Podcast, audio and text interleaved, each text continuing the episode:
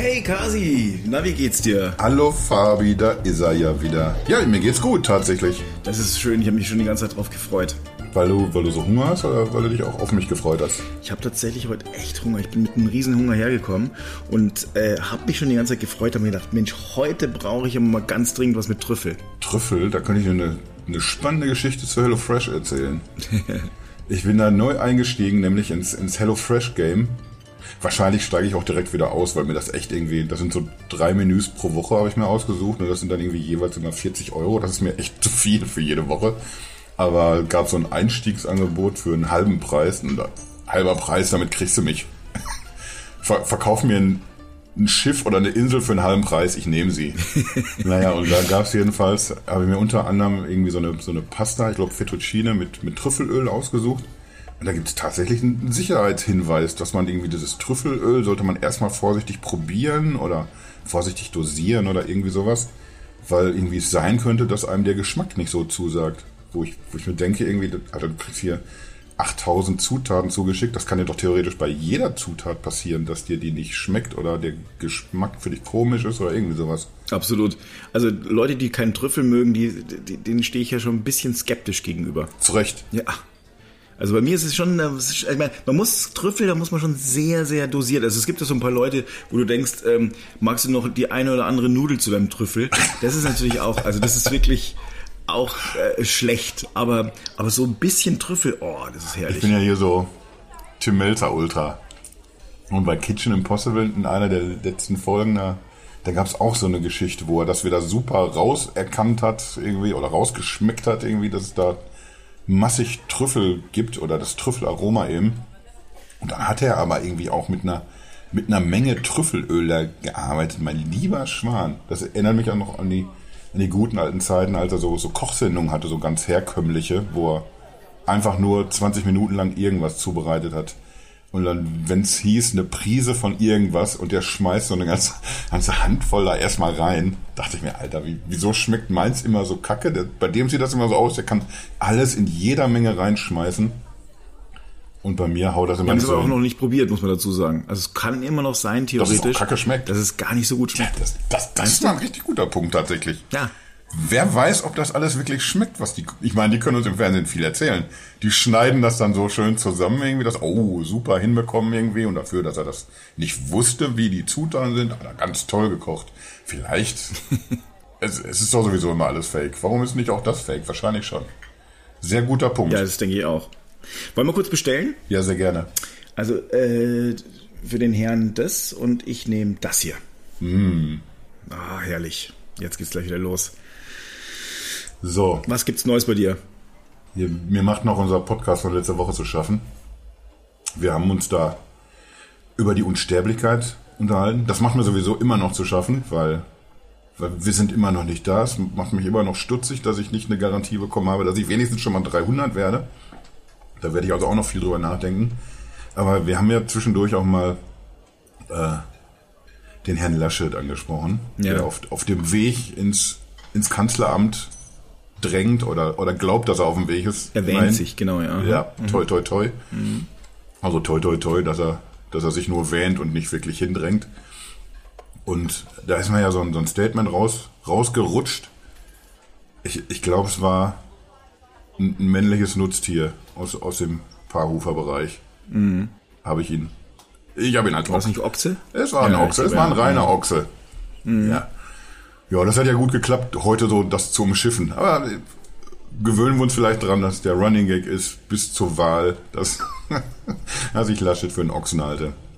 Naja, und er hat sich irgendwie ja über das Thema Digitalisierung unterhalten wollen in seiner Pressekonferenz, beziehungsweise äh, es, es ging um mehrere Themen, aber du hast gesehen, dass er das und, und äh, Klimaschutz ganz weit oben auf der Agenda hatte. Und dann denkst du dir, Alter, ihr habt ihr habt Klimaschutz erstmal sträflich vernachlässigt die ganzen Jahre und Digitalisierung. Äh, ihr, ihr regiert seit gefühlt 8000 Jahren und Digitalisierung ist Deutschland echt ein bisschen im, im Eimer und, und abgehängt. Man sieht irgendwie in der Pandemie, es bewegen sich Dinge. Man sieht irgendwie, dass, dass sich Leute darauf einlassen, dass Unternehmen beweglicher werden, sogar Behörden beweglicher werden, aber Aber unterm Strich bleibt zumindest mein Empfinden, wir, wir haben da einfach ganz viel verpennt. Und mit wir meine ich jetzt eben eine, eine ganze Nation, die sich irgendwie so an einer, an einer Weltspitze wähnt, technologisch, kommt, kommt einfach nicht hinterher, wenn man, wenn man sich irgendwie andere Länder anguckt. Und das ist jetzt der Ball, den ich dir zuspiele. Wenn du in so eine Diskussion einsteigst, wo dich jemand nach deiner Meinung fragt, wo stehen wir denn da? Bist du auch so jemand, der sagt, wir haben ja ganz viel verkackt oder, oder sehe ich das einfach zu schwarz vielleicht? Ich weiß die ganze Zeit so ein bisschen am Nicken. Das können natürlich die äh, niemand so sehen, aber oder also ja oder hören. Aber ähm, ich, ich weiß ja nicht, ob du überhaupt weißt, was meine, meine, meine, meine Vergangenheit äh, so anbelangt. Also was ich so gemacht habe. Natürlich, du warst Zauberer. Das stimmt, ganz früher. Ich habe tatsächlich, äh, ich war fast zwei Jahre lang Berufszauberer und bin dann auch äh, durch die Lande getingelt. Äh, ich habe BWL studiert und ich habe dann ähm, eine Firma gegründet, äh, wo ein, einer, einer meiner Kunden das war ein Callcenter.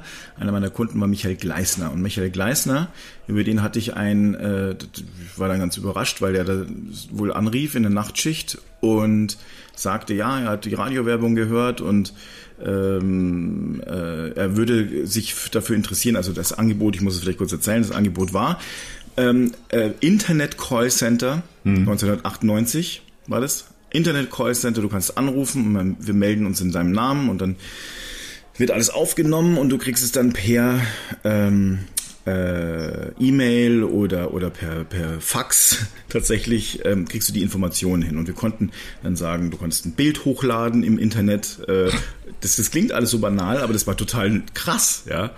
Ähm, auf jeden Fall, der Michael äh, Gleisner hat, äh, hatte diese Nachricht gehört und der lebte in Los Angeles. Und äh, ich war, war dann sehr überrascht und habe dann über ihn nachgelesen. Und Michael Gleisner hat eine Firma gegründet, die hieß ABC Bücherdienst. Und ABC Bücherdienst war der erste Online-Buchhändler der Welt. Im BTX noch.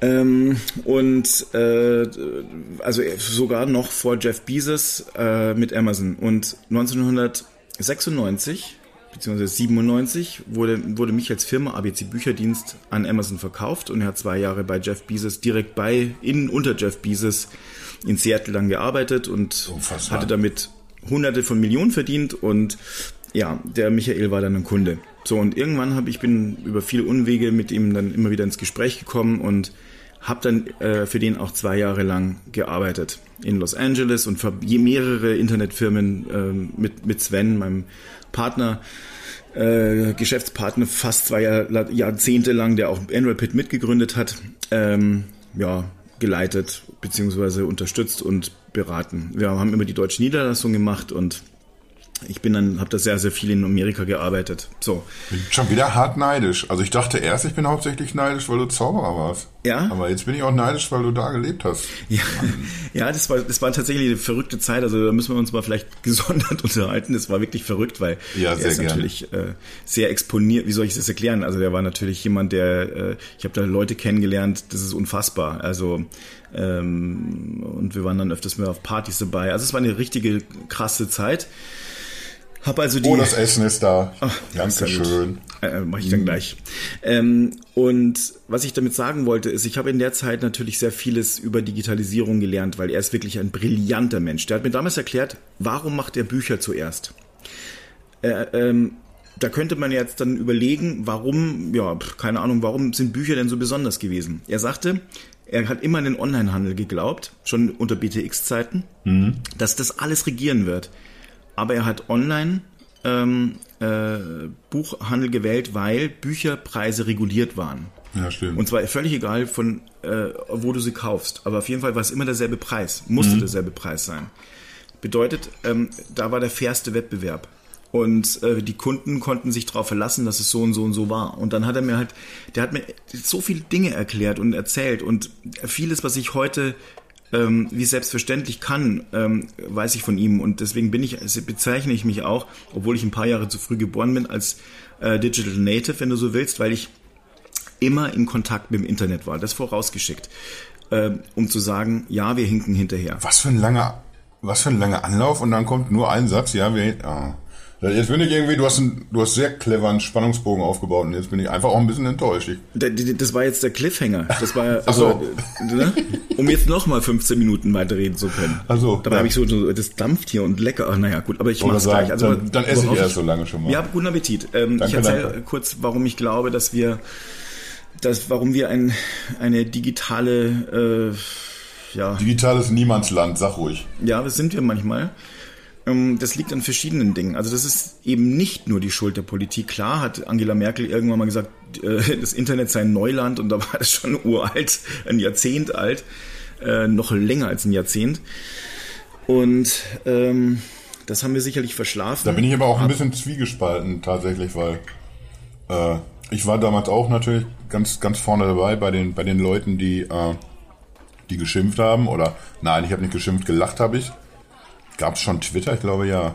Auf jeden Fall gab es Plattformen, auf denen wir uns lustig drüber gemacht haben. Ja, Hut ab, Frau Kanzlerin, das fällt Ihnen ja richtig früh ein hier alles.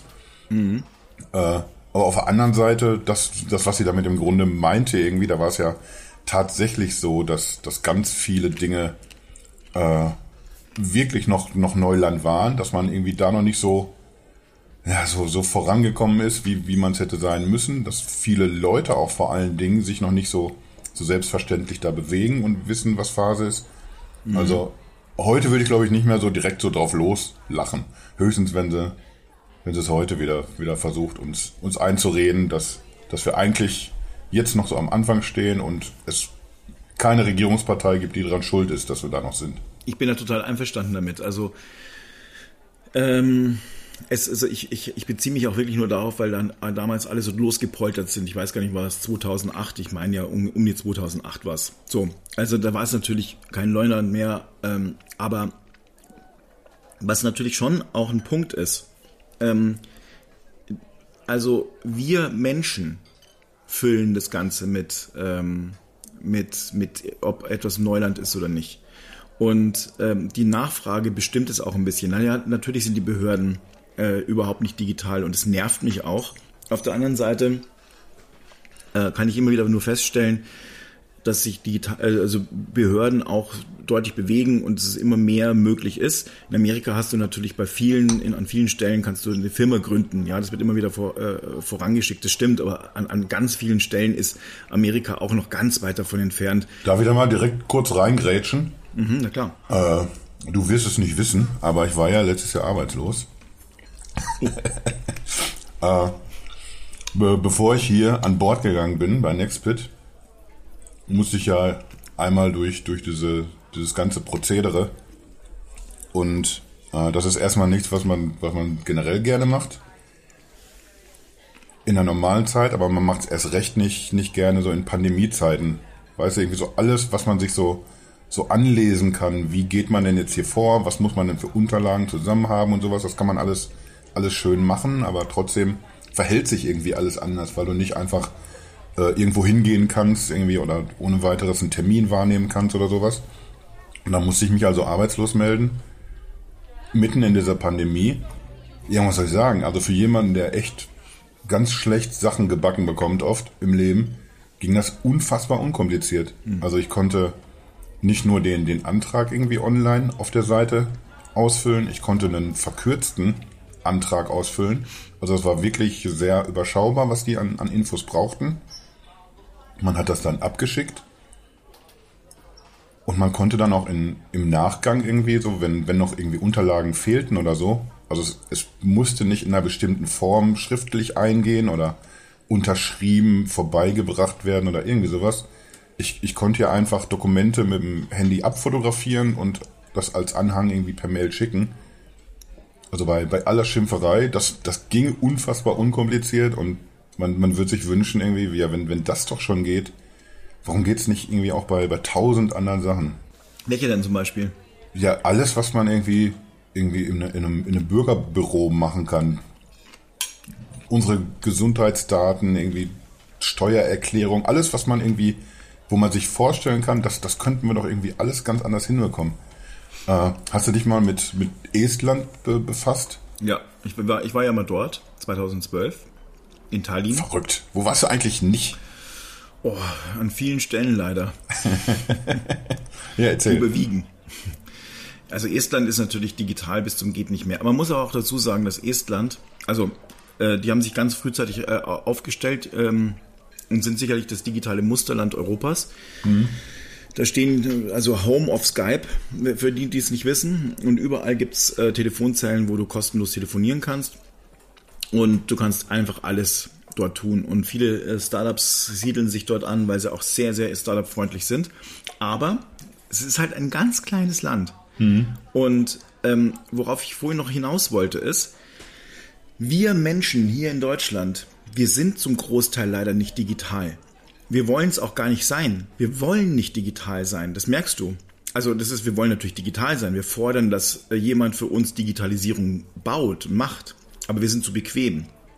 Und das sieht man schon mal an, an, an äh, zum Beispiel an Mittelständlern, die jetzt in der Pandemie krampfhaft versucht haben, digital zu werden, sich zu überlegen, wie kriege ich meine Prozesse denn digital hin? Mhm. Und bevor Behörden, die, ähm, äh, äh, äh, wie soll ich sagen, bürokratisch sind und sein müssen und eingeschwungen sind und das seit Jahrzehnten und Aberjahrzehnten, vielleicht sogar Jahrhunderten so machen, könnten doch die Unternehmen, die Unternehmen, Unternehmer geführt sind, als allererstes digital werden. Das ist sogar ihre heilige Pflicht, denn sie werden sonst irgendwann mal obsolet. Ja, das stimmt auf jeden Fall. Ja, und die sind nicht digital. Das hat man jetzt ja tatsächlich in der Pandemie sehr gut gesehen, wo, wo sich dann äh, jeder Händler, oder nicht jeder, das ist wieder zu pauschal, aber, aber einfach sehr viele Händler, die, die genau diese Zeit jetzt dann nutzen mussten, um sich damit auseinanderzusetzen, wie kann ich denn meinen mein Dienst irgendwie entweder oder wie kann ich meine Waren verkaufen übers Netz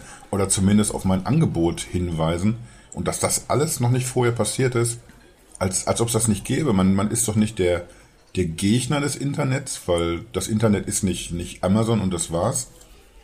Das, das Internet ist doch auch, auch die, die vielleicht mächtigste Wache, äh, Waffe, die man selber haben kann. Und da, da staune ich echt, dass, dass da so wenig im, im Vorfeld passiert ist. Ja. Also da bin ich bei dir, dass ja, dass, dass er irgendwie auch, auch wir selber alle irgendwie ganz viel verpennt haben und uns da vielleicht einfach zu wenig reingekniet haben. Ja, also äh, es sind Schulen, die nicht digital sind, ähm, ähm, äh, es sind die Behörden nicht digital, äh, unsere Breitbandnetze sind nicht super, super, super toll. Aber ganz ehrlich, also ja, es gibt weiße Spots hier und da und dort. Die müssten schon längst geschlossen sein äh, durch die Telekom und Vodafone und wie sie alle heißen. Aber es, wenn die jetzt zu wären, dann wären wir nicht digitaler. Ja, dann wäre es so, dass es ein bisschen, dann, dann könnten alle, ähm, hätten alle den, die, also die Grundlage, um digital sein zu können, aber würden es nicht umsetzen. Ähm, ah, weil, weil das, das sehe ich ein bisschen anders. Weil, weil ich glaube, wenn, wenn erstmal Politik vorgeht, irgendwie, das, das erleben wir ja irgendwie in, in, in tausend Punkten, irgendwie, dass die was, was vorschlagen oder in eine Richtung drängen dass dann fast zwangsläufig irgendwie hört man immer erstmal die, die es kacke finden, die da nicht mitgehen wollen. Egal, ob wir über Klima oder sonst was reden. Erstmal die, die sich, die sich angegriffen fühlen, dass man ihnen was wegnehmen will oder dass sich was zum Nachteil verändert, die sind irgendwie sehr laut und schnell dabei. Aber wenn es dann erstmal da ist, dann, dann habe ich das Gefühl, irgendwie, dann nimmt man Dinge auch an. Wenn ich jetzt äh, an, an dieses Beispiel Estland weiter denke, äh, du hast ja nicht nur deinen dein Ausweis und deine Krankendaten und sowas alles digital. Du kannst digital wählen gehen. Mhm. Du kannst also dein Kreuzchen machen, ohne dass, dass du dir deinen fetten Arsch irgendwie irgendwo hinbewegen musst. Und Leute wie mich holt man mit Dingen ab, die ich von zu Hause aus machen kann. Das ist leider nun mal so. Und äh, eine Steuererklärung, äh, das, das funktioniert in, in fünf Minuten, weil du hast ein, ein, Formular, was digital vorliegt und, und da passiert gar nicht viel großartig. Also da, da werden erstmal Dinge automatisch ausgefüllt und du gibst dann nur das an, was, was sich vielleicht geändert hat in deinem Leben, was anders ist als bei der letzten Steuererklärung. Und dann bist du damit durch. Und, und wenn du so ein Angebot den Leuten in Deutschland machst, dann kannst du mir noch nicht erzählen, dass nicht viele Millionen davon das irgendwie auf, auf Anhieb wahrnehmen, die entweder schon da sind an dem Punkt, dass sie das technisch irgendwie umgesetzt bekommen, oder sich ganz viele auch bemühen, dahin zu kommen dann hole ich mir jetzt eben zum ersten Mal in meinem Leben vielleicht ein Notebook oder so. Ja, also ich bin total einverstanden. Also das Angebot ist sicherlich ein wichtiges, wobei das natürlich an vielen Stellen auch so geht. Also du kannst äh, als Unternehmen ja auch viele Dinge äh, beim Finanzamt online einreichen oder ja, die meisten wahrscheinlich sogar. Aber ähm, das Angebot könnte verbessert werden. Da brauchen wir überhaupt nicht drüber reden. Ich glaube aber auch, dass jede Partei, ähm, die den Kanzler stellen wird, also die meisten Parteien, es gibt so die eine oder andere vielleicht nicht, aber äh, die meisten Parteien die Digitalisierung auch ganz vorne auf dem Zettel haben, weil die Pandemie das einfach so offenkundig, also so krass ähm, dargelegt hat. Trotzdem möchte ich nochmal darauf hinaus, was ist denn eigentlich, was macht eine Gesellschaft denn überhaupt digital? Und das ist letztlich dieses, diese digitale, dieser digitale Lifestyle. Also etwas schnell zu können, schnell zu sein, ähm, schnell Informationen ähm, äh, äh, zu absorbieren und zu verstehen und zu verarbeiten. Aber auch zum Beispiel ähm, schnell etwas zu, zu sehen, zu lesen und ähm, eine Meinung ähm, von Fakten unterscheiden zu können. Das gehört zum Digitalsein dazu. Ja, das stimmt. Das können die Menschen hier gar nicht. Ja, das ist halt nun mal so. Das kannst du dir schon mal irgendwie auf den Zettel schreiben. Das, das machen wir auch nochmal. Medienkompetenz. Ja. Wenn ich Haare hätte, ich würde sie mir raufen und das jeden Tag, wenn ich echt über sowas nachdenke. Aber das ist nochmal wieder ein ganz anderer Punkt irgendwie. Weißt du, das, das, was man da macht, wie man sich bewegt, zu verstehen, ist das eine. Aber irgendwie einfach äh, so diese Infrastruktur erstmal erstmal zu schaffen, das, das ist eben was anderes. Ja, ich bin dafür, also die Infrastruktur muss eigentlich immer durch den Staat vorgegeben werden. Da bin ich auch einverstanden. Und das ist ein Versäumnis. Ähm, und das wird aber, glaube ich, jetzt, äh, also einfach weil es so offenkundig, krass offenkundig war, aufgeholt. Trotzdem, wenn wir über Wohlstand, weil das wird ja oft zusammengeschmissen, oh, wir sind nicht digital, deswegen brauchen wir auch nicht digital sein. Das ist so ein bisschen vorgeschoben. Also wir Menschen müssen nicht digital sein, weil wir ja gar nicht digitalen Unterricht haben und wir können keinen digitalen Reisepass beantragen und nichts ist da. Die, die, die Wahrheit ist aber, was, was macht uns denn so digital? Wir müssen gegen China und gegen Amerika und gegen viele andere Staaten, die sich jetzt äh, äh, eben so digital rüsten, aber vor allem die, also vor allem mal Amerika und äh, China auf den beiden Seiten des äh, Globus sozusagen und wir sind in der Mitte und wir sind hier wirklich also ganz schön schlecht aufgestellt. Und das liegt eben nicht nur an der Politik, sondern eben an uns Menschen und an den Unternehmen auch. Schau dir mal zum Beispiel VW ähm, und, und Mercedes und die ganzen, die ganzen deutschen Autobauer an ähm, ja, dann wundert, ich weiß noch, vor drei Jahren haben sie noch gesagt, ja, Tesla wird aber bald pleite gehen. Wir hatten das, äh, das ja auch schon mal darüber gesprochen. Das ist glaube ich, wieder ein ganz anderes Thema, warum der Kollege nicht pleite ist tatsächlich. Also ein, ja, ein Unternehmen, was, was dreieinhalb Autos im Jahr verkauft, irgendwie, das, und das finanziell so dasteht, da kannst du mir noch nicht erzählen, dass da alles irgendwie so läuft, wie es regulär zu laufen hat. Und da komme ich jetzt drauf hinaus. Das nennt sich Venture Capital und das ist, das ist ein Versäumnis der deutschen Politik. Ah, okay. Das nämlich, ähm, dass nämlich eben hier keine, äh, keine Infrastruktur auch für, für äh, sagen wir, Kapitalgeber aufgebaut wurde, aber auch für Startups und für ähm, ähm, ähm äh, Unternehmen als solche. Mhm. Da wird jetzt zum Beispiel es geht es sicherlich auch um die Frage, und es ist eine sehr schwierige natürlich, es wird auch um die Frage gehen, wer, äh, wer finanziert denn jetzt eigentlich Corona?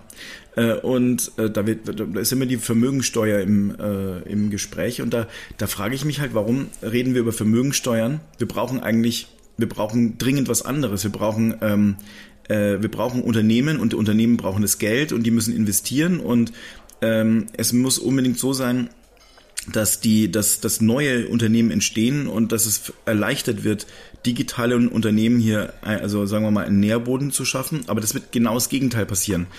Außer, und deswegen frage ich mich, wir brauchen natürlich mehr Geld. Aber eigentlich müssten wir die Erbschaftssteuer anfassen. Und ähm, wenn du überlegst, es werden rund 400 Milliarden äh, Euro pro Jahr ähm, vererbt, aber nur 7 Milliarden. Nicht an mich. bisschen mehr als 7 Milliarden kommen als Steuern an. Äh, aber eine Vermögensteuer, die, die macht Unternehmen kaputt. Und es gibt sogar die Linke, die wir sagen würde, also ich meine, wir sind jetzt auf einem ganz anderen Thema, aber eben halt nicht, weil es mhm. eben so komplex zusammenhängt. Ähm, ähm, äh, wir, die sagen, hey, äh, Leute, wir wollen die, die Leute, also wir wollen Unternehmen besteuern und wir wollen also überhaupt Vermögen besteuern. Das würde bedeuten, dass äh, die, die Unternehmer zahlen müssen für ihren Wert. Die müssen also nicht nur schätzen lassen und den ganzen, jedes Jahr ist total verrückt, was da gemacht werden müsste, um dann ähm, ein Unternehmen äh, der, die, also angenommen, du hast kein, du, du, machst keinen Gewinn Hm. oder nur wenig, dann müsstest du aus diesem wenigen auch noch was abgeben. Und das ist natürlich total verrückt. Ja, ich wird- ich sehe den Punkt natürlich, aber, aber das, das ist ja irgendwie, das, das würde ich nicht jetzt gelten lassen als Ausrede, wir, be- wir bewegen uns irgendwie in der Digitalisierung nicht weiter.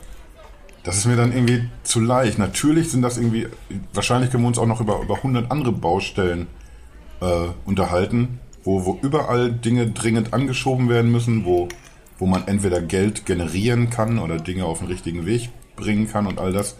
Aber das, das ändert ja nichts, nichts daran, dass wir, dass wir komplett hinterherhinken bei, bei ganz vielen Dingen, dass, dass Sachen einfach nicht passiert sind, die in, in anderen Ländern, und das sind nicht nur kleine Länder wie Estland, die, die einfach funktionieren woanders. Nimm jetzt einfach mal eine, eine Netzabdeckung. Ich äh, erinnere mich irgendwie, als ich das, das erste Mal in Taiwan war, äh, da hat mich, mich Palle zu einem, zu einem Freund eingeladen, der wohnt an der Ostküste direkt. Das ist super ursprünglich. Also ein, so ein kleines, ja, Fischerdorf ist falsch, aber eher wahrscheinlich ein Surferdorf. Es gibt irgendwie ein paar Surfschulen und sowas in, der, in dem Ort. Ansonsten gibt's echt nur ja, Menschen, die da sind und wahrscheinlich selber den ganzen Tag nicht wissen, was sie machen müssen, äh, machen wollen. Und genau da hat sich dieser, dieser Freund von Palle so ein, so ein Bed and Breakfast Ding hingebaut. Und das ist nun wirklich nicht äh, touristisch total erschlossen da, diese Küste. So ursprünglich alles. Und dann gehst du da ins Wasser. Das ist irgendwie, der Strand sieht aus wie auf einer Lost-Insel. Tatsächlich. Da ist irgendwie kein Mensch, wenn du rauf und runter guckst, siehst nichts außer irgendwie so hinter dir dann die, diese Berge und, und Dschungel. Und dann gehst du ins Wasser. Frag mich nicht, warum ich das Smartphone mit im, im, Wasser hatte. Aber du bist da mit, mit LTE zugange. Ja. Und das, das ist irgendwie nicht, nicht eine, eine Ausnahme. Das ist einfach so. Du hast entweder hast du sowieso überall WLAN in, in Zügen und sonst was. Oder du bist halt eben äh, so flott mit deinem Handy unterwegs im, im LTE-Netz. Wahrscheinlich mittlerweile im, im 5G-Netz. Ich weiß gerade nicht, wie weit die da mit dem Ausbau sind. Und, und wenn ich hier, ich, ich wohne eigentlich in einer, in einer Großstadt. Und eigentlich sage ich nicht, weil ich nicht sicher bin, ob, ob Dortmund eine Großstadt ist, sondern das sage ich, weil ich, weil ich manchmal nicht glauben kann, dass ich irgendwie aus dem Hauptbahnhof rausfahre mit dem Zug und, und nach einer Minute nicht mehr im Netz bin. Dann kann ich keine Musik mehr hören oder mich mit, mit Leuten austauschen oder sonst was. Und das, das, das kann mir doch keiner erzählen, dass das, dass das normal ist irgendwie, dass das irgendwie so der Größe des Landes geschuldet ist, dass man das jetzt irgendwie nicht besser hinbekommt. Wir, wir haben ja immer noch weiße Flecken, was, was 3G sogar angeht. Und du hast irgendwie, da bin ich jetzt schon wieder bei Estland irgendwie, du hast, du hast dort keine weißen Flecken mehr, was, was 4G angeht.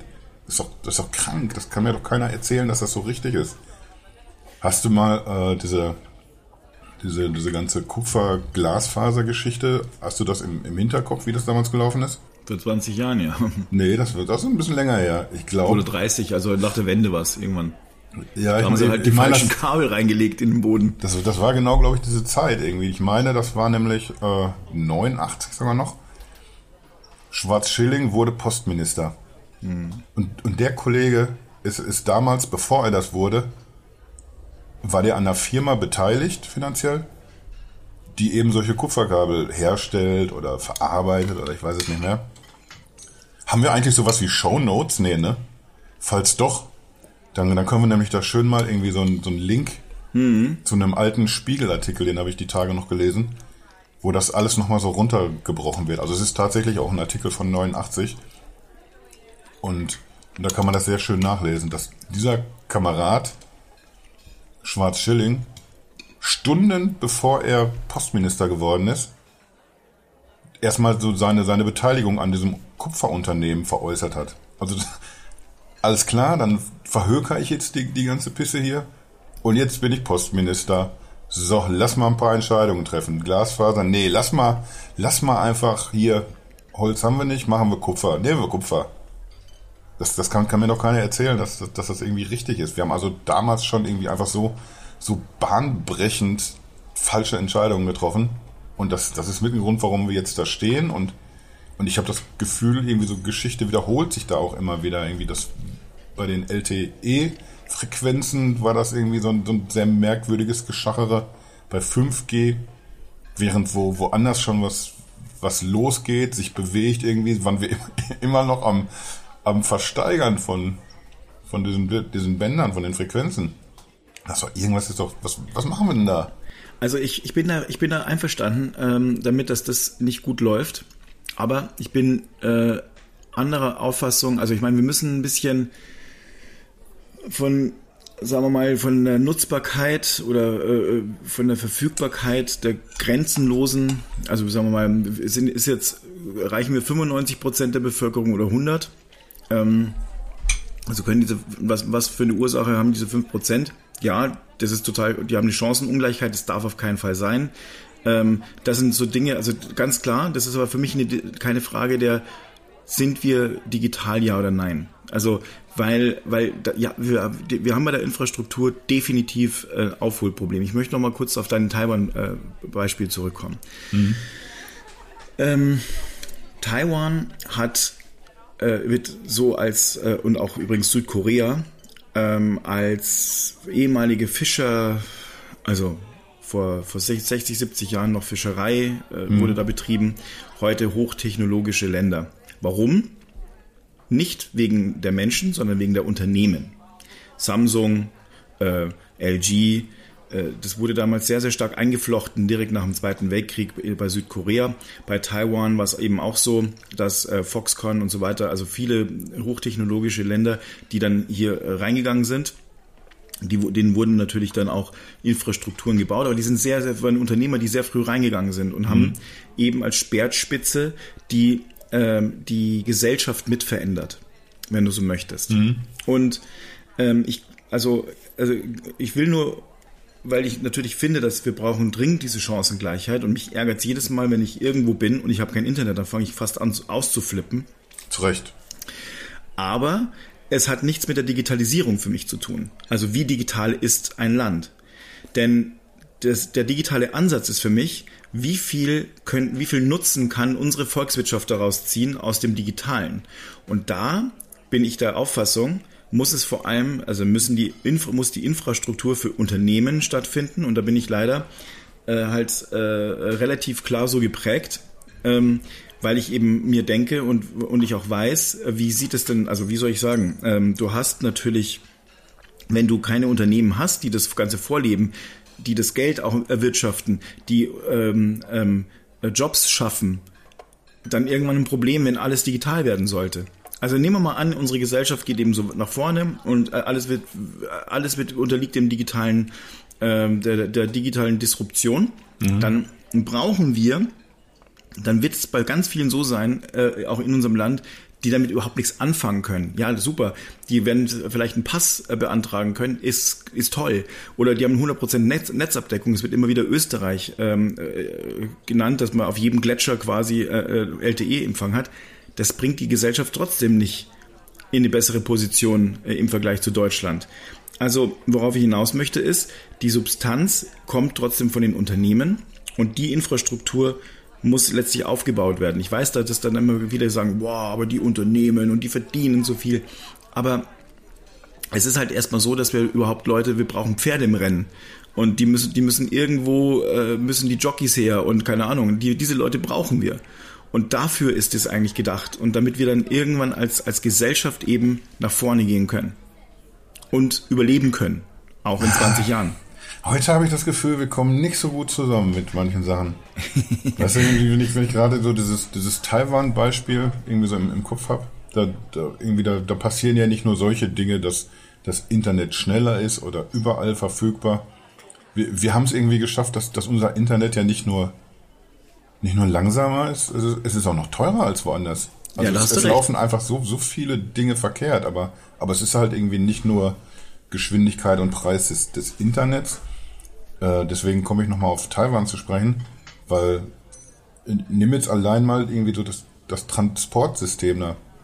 Okay, die haben das natürlich mit, mit Subventionen, haben die das schön günstig gehalten, dass du da diese, diese auch super modernen Züge, die, die auch schon bereits autonom fahren zu einem großen Teil, äh, dass die einfach sehr, sehr bezahlbar sind, dass das einfach eine, eine Selbstverständlichkeit ist, auch dass du dich damit bewegst in der Stadt und das stärker als irgendwie mit, mit Autos.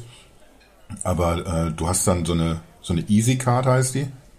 Und das ist dann irgendwie so ein, so ein System, so ähnlich wie die Oyster-Card auch in London oder so. Du kannst die erstmal natürlich an den Stationen holen. Du kriegst die aber auch in jedem verkackten Supermarkt. Kannst du dir so eine Karte holen und lädst die dann auf, sehr unkompliziert. Ja, es ist super. Und, und man, es ist einfach nur dieses einmal den, den Kontakt irgendwie an, an so einer Schleuse, bevor du da durchgehst. Und es wird automatisch irgendwie dir abgezogen, das, was du irgendwie verfahren hast irgendwie. Und das ist dann halt eben nicht so, wenn ich hier durchs Ruhrgebiet fahre und, und zahle schon sieben Euro irgendwas, ich kenne gerade die Preise nicht, für, für die übernächste Stadt, in der ich in 20 Minuten bin. Dann ist das meiner Meinung nach nicht angemessen. Da kommen irgendwie natürlich eben dann viele Dinge zusammen. Aber es ist einfach sehr, sehr unkompliziert alles. Und dieses Unkomplizierte, das, das hilft doch irgendwie damit auch für, für Leute, irgendwie diese, diese Hürden zu beseitigen. Also da brauche ich nicht irgendwie jetzt äh, eine Disruption von der Unternehmensseite. Da, da brauche ich einfach irgendwie jemanden, der sagt, so, wir haben jetzt hier uns das überlegt, Infrastruktur sieht jetzt hier so aus. Machen, Freunde. Und wenn ich sehe, ernsthaft, so einfach geht das, so einfach kann ich mich jetzt hier fortbewegen, günstig, leicht zu machen, dann, dann mache ich das so. Du kannst irgendwie auch irgendwie an, an, an jeder Supermarktkasse da irgendwie kannst du Rechnungen bezahlen. Paul hat mir da irgendwie vor, vor zig Jahren schon immer Geschichten erzählt, dass du dann mit deiner Telefonrechnung hingehen kannst. Und du holst dir dann irgendwie dein Süppchen, was du dir dann da in der Mikrowelle schnell warm machen. Und nebenher zahlst du irgendwie noch dein, dein, deine Telefonrechnung. warum denkst du, ist es so? Warum, warum kann es Taiwan und warum kann es Deutschland nicht? Ich, ich glaube tatsächlich, also ich möchte es tatsächlich irgendwie an, an unserer Politik auch festmachen. Also das ist unsere Politik ist nicht der Grund dafür, dass es da super läuft. Ich glaube, es, es braucht Politiker, die einfach beweglicher sind. Das ist genau der wir, Punkt. Wir haben uns irgendwie schon oft genug haben wir uns irgendwie auch über Unternehmen unterhalten, wie wie Nokia oder irgendwie, als wir äh, über über Autos geredet haben, haben wir auch gesagt, irgendwie da hat sich dann die die deutsche Industrie einfach viel zu wenig bewegt. Hm. Das gilt aber irgendwie für für mein Empfinden vor allen Dingen auch für die, für die Politik. Wenn man denkt, ja, wir sind aber hier Technologiestandort, wir sind eine der führenden Industri äh, Industrienationen, wir waren lange Jahre Exportweltmeister, sowas alles, das sind dann irgendwie so, dann wirst du, glaube ich, irgendwann langsam und, und gemütlich und, und versuchst einfach nur irgendwie so ein, so ein ja, so, so ein Punkt, den du erreicht hast, einfach nur noch irgendwie zu halten oder zu verteidigen und, und gehst nicht weiter nach vorne. Und du bist auch irgendwie, und ich glaube, das hat sich über die letzten Jahre geändert, du bist auch irgendwie immer als Politiker damit durchgekommen. Also CDU wurde trotzdem einfach immer fleißig gewählt und es wurde auch die, die SPD immer fleißig, so als Gegenpol quasi gewählt. Und das zersplittert gerade alles irgendwie, weil, weil alles, was du als Politiker verbockst, und das, das meine ich jetzt gar nicht äh, bewertend, weil es gibt irgendwie auch so manchen Shitstorm, der ist einfach nicht angebracht oder überzogen. Aber alles, alles, was du verbockst tatsächlich, da, da weißt du irgendwie, das findet auf einer großen Bühne statt. Alle kriegen das mit, Experten wissen das einzuordnen und dann, dann unterhält man sich darüber. Themen gehen einfach nicht mehr weg. Wenn, wenn Fridays for Future irgendwie vor 20 Jahren auf die, auf die Straße gegangen wären, hätte es nicht so, einen, so einen Impact gehabt. Siehst ja auch eigentlich bei den, bei den Grünen irgendwie, dass, dass die zu einer, zu einer Zeit irgendwie, die, die wirklich unsicher war. Wir hatten noch den, den Kalten Krieg irgendwie, wir hatten sauren Regen und Tschernobyl und es gab wirklich genug gute Gründe zu denken, irgendwie, jetzt könnte hier eigentlich eine grüne Partei äh, auch, auch mal das Ruder vielleicht übernehmen oder, oder zumindest so eine, so eine etablierte Größe werden neben SPD und, und CDU. Aber das hat einfach noch tausend Jahre gebraucht. Weil einfach irgendwie, du, du konntest diesen, diesen Impact, das hast du einfach nicht hinbekommen. Und heutzutage wir, wir können das jetzt, so wie wir uns jetzt hier unterhalten, sehen das einfach irgendwie Millionen andere Menschen auch, dass einfach viele Dinge nicht funktionieren. Du hast eben die Pandemie schon angesprochen. Das ist, wird ja irgendwie so immer, immer dann viel als, als Beispiel erwähnt, so ein, so ein Brennglas. Wie unter einem Brennglas sieht man all das, was, was hier gerade kacke läuft. Das hat die Pandemie hat's verstärkt, aber wir haben es generell. Wir, wir sehen halt irgendwie, was in der Pflege nicht funktioniert. Wir sehen, was mit dem Rentensystem nicht passt und, und wir rauschen da irgendwie so auf, auf gleich, gleichzeitig vielen Gleisen irgendwie so in, in so eine Katastrophe rein, die man eigentlich abwenden könnte. Es muss einfach nur sehr viel mehr passieren. Wir müssen sehr viel beweglicher sein. Und ja, komischerweise sieht man es auch, wenn, wenn Politik reagieren muss, dann sieht man, die können sogar schnell sein, wenn sie wollen. Es ist ja nicht so, dass wir jetzt hier eine, eine Bananenrepublik sind oder sowas. Ich will ja nicht, dass das Land jetzt hier gerade schlechter reden, als es tatsächlich ist. Ich fühle mich ja hier sehr wohl. Aber wir verpennen einfach sehr viele Dinge und das kannst du dir einfach nicht mehr erlauben. Ja, also ich vielleicht nochmal ähm, sozusagen, weil ich muss dann gleich leider gleich zahlen. Ähm, ich glaube nicht, dass, also ich würde es nicht nur der Politik eben anlasten, dass es eben so ist. Das ist immer das Einfachste. Ähm, wie gesagt, ich glaube, dass äh, so Länder wie Taiwan und so weiter, da ist die Frage, wer war zuerst da, die Politik oder waren es die, äh, die Hochtechnologieunternehmen? Ähm, äh, in China könnte man sagen, ja, die hatten immer einen Plan, die haben das aufgebaut und die konnten es durchsetzen. Also stimmt, der, das, das Zentralkomitee hat es sehr, sehr gut durchgeplant. Gleichzeitig hatten sie aber auch mit Hongkong äh, eine sehr gute Geschichte, dass sie letztlich äh, direkt an den, vor den Toren äh, Hongkongs Shenzhen aufbauen konnten und äh, hier hochtechnologische äh, mhm. äh, äh, Companies ansiedeln konnten, die wohlgemerkt aus Taiwan kamen. Ähm, auf jeden Fall, was ist zuerst da? Ist es die Politik oder ist es, die, äh, ist es das, äh, das Unternehmen, das eben dafür sorgt, dass äh, Menschen sich dann eben äh, erstmal, ja, wie soll ich sagen, diesen, dieses Wissen aneignen und so weiter und so fort äh, und die dann wiederum in die Politik gehen mit diesem Wissen. Ist also muss erst die Politik. Trotz, ja, genau, das wolltest du ja gerade selber sagen. Muss, muss ja dann nicht erst die Politik. Die ja, Politik ja. muss also erstmal den, den Weg frei machen. Aber ich, das geht halt nicht oft, weil die, diese Menschen, wir in Deutschland aktuell gar keine Leute haben, die eben digital denken können. Ähm, denn ich sehe weit und breit niemanden. Ähm, äh, also doch die Jüngeren. Du sagst halt, äh, ja, die Grünen, die, wir haben noch lange gebraucht, bis sie sich durchsetzen könnten. Das stimmt.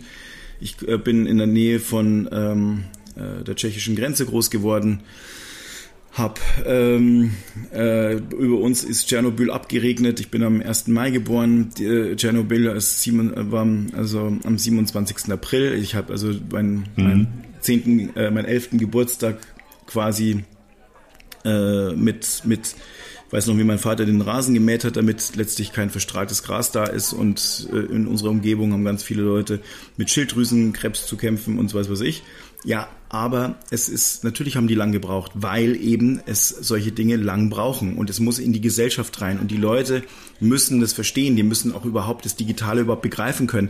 Das ist dann in Kruger par, äh, par excellence. Wenn du etwas nicht begreifst, mhm. äh, dann kannst du, äh, oder, oder, also das ist eigentlich eine Mischung, weil dann in Kruger musst du ja letztlich, du denkst, du kannst schon alles. Das ja. mag vielleicht bei, bei, ähm, bei ganz vielen äh, äh, Politikern auch der Fall sein. Aber am Ende, da, wenn du etwas vorleben willst, wenn du etwas ändern willst, dann musst du doch schon begreifen, wohin muss das Ganze. Und das musst, da brauchst du diese Weitsicht und du musst es verstehen und diese Komplexität begreifen.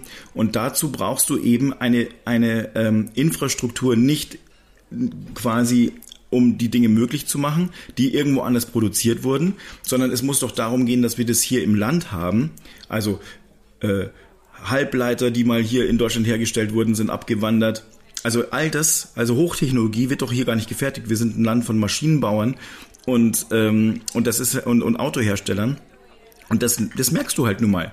Es ist zwar sehr, sehr verkürzt dargestellt, was ich da gerade sage, aber am Ende ist es so. Ich glaube, es passiert schon ganz schön viel. Allein irgendwie, wenn man jetzt Fraunhofer und solche Geschichten, also ich denke, wir sind bei ganz vielen Sachen vorne das ist dabei. Doch so klein, ja. Da, du, wir sind du siehst jetzt irgendwie, dass der, der erste Impfstoff irgendwie kam auch aus Deutschland. Ja, richtig. Also es ist nicht, es ist nicht so, dass die, die Leute nicht da sind, dass, dass das nötige Hirnschmalz irgendwie nicht vorhanden ist oder sowas. Das, das gibt's alles. Und du kannst mir eben nicht erzählen, dass, dass wir irgendwie so einen, so einen Disruptor im Verkehrsbereich benötigen, damit irgendwie auch eine, eine, eine 85-jährige Oma einfach nur ihr, ihr Smartphone irgendwo dranhält und bezahlt dann. Stell dich mal am Bahnhof an so, so einen Automaten. Wenn du dich noch nie damit befasst hast, dann stehst du da erstmal wie so ein Idiot. Das, das ist ja nicht alles selbsterklärender. Was drücke ich denn hier? Welche Tarife brauche ich denn?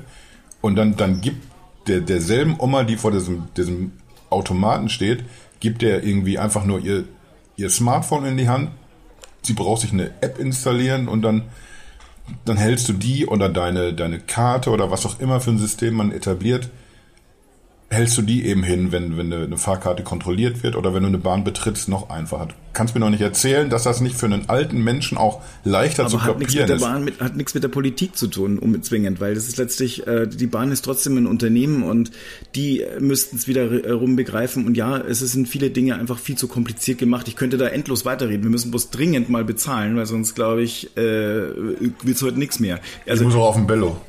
Ich glaube, äh, das ist, was ich, was ich noch sagen wollte, ist, vielleicht nochmal, um das zusammenzufassen. Wir sind uns heute nicht so 100% an vielen Stellen einig geworden, weil wir über verschiedene Dinge diskutiert haben.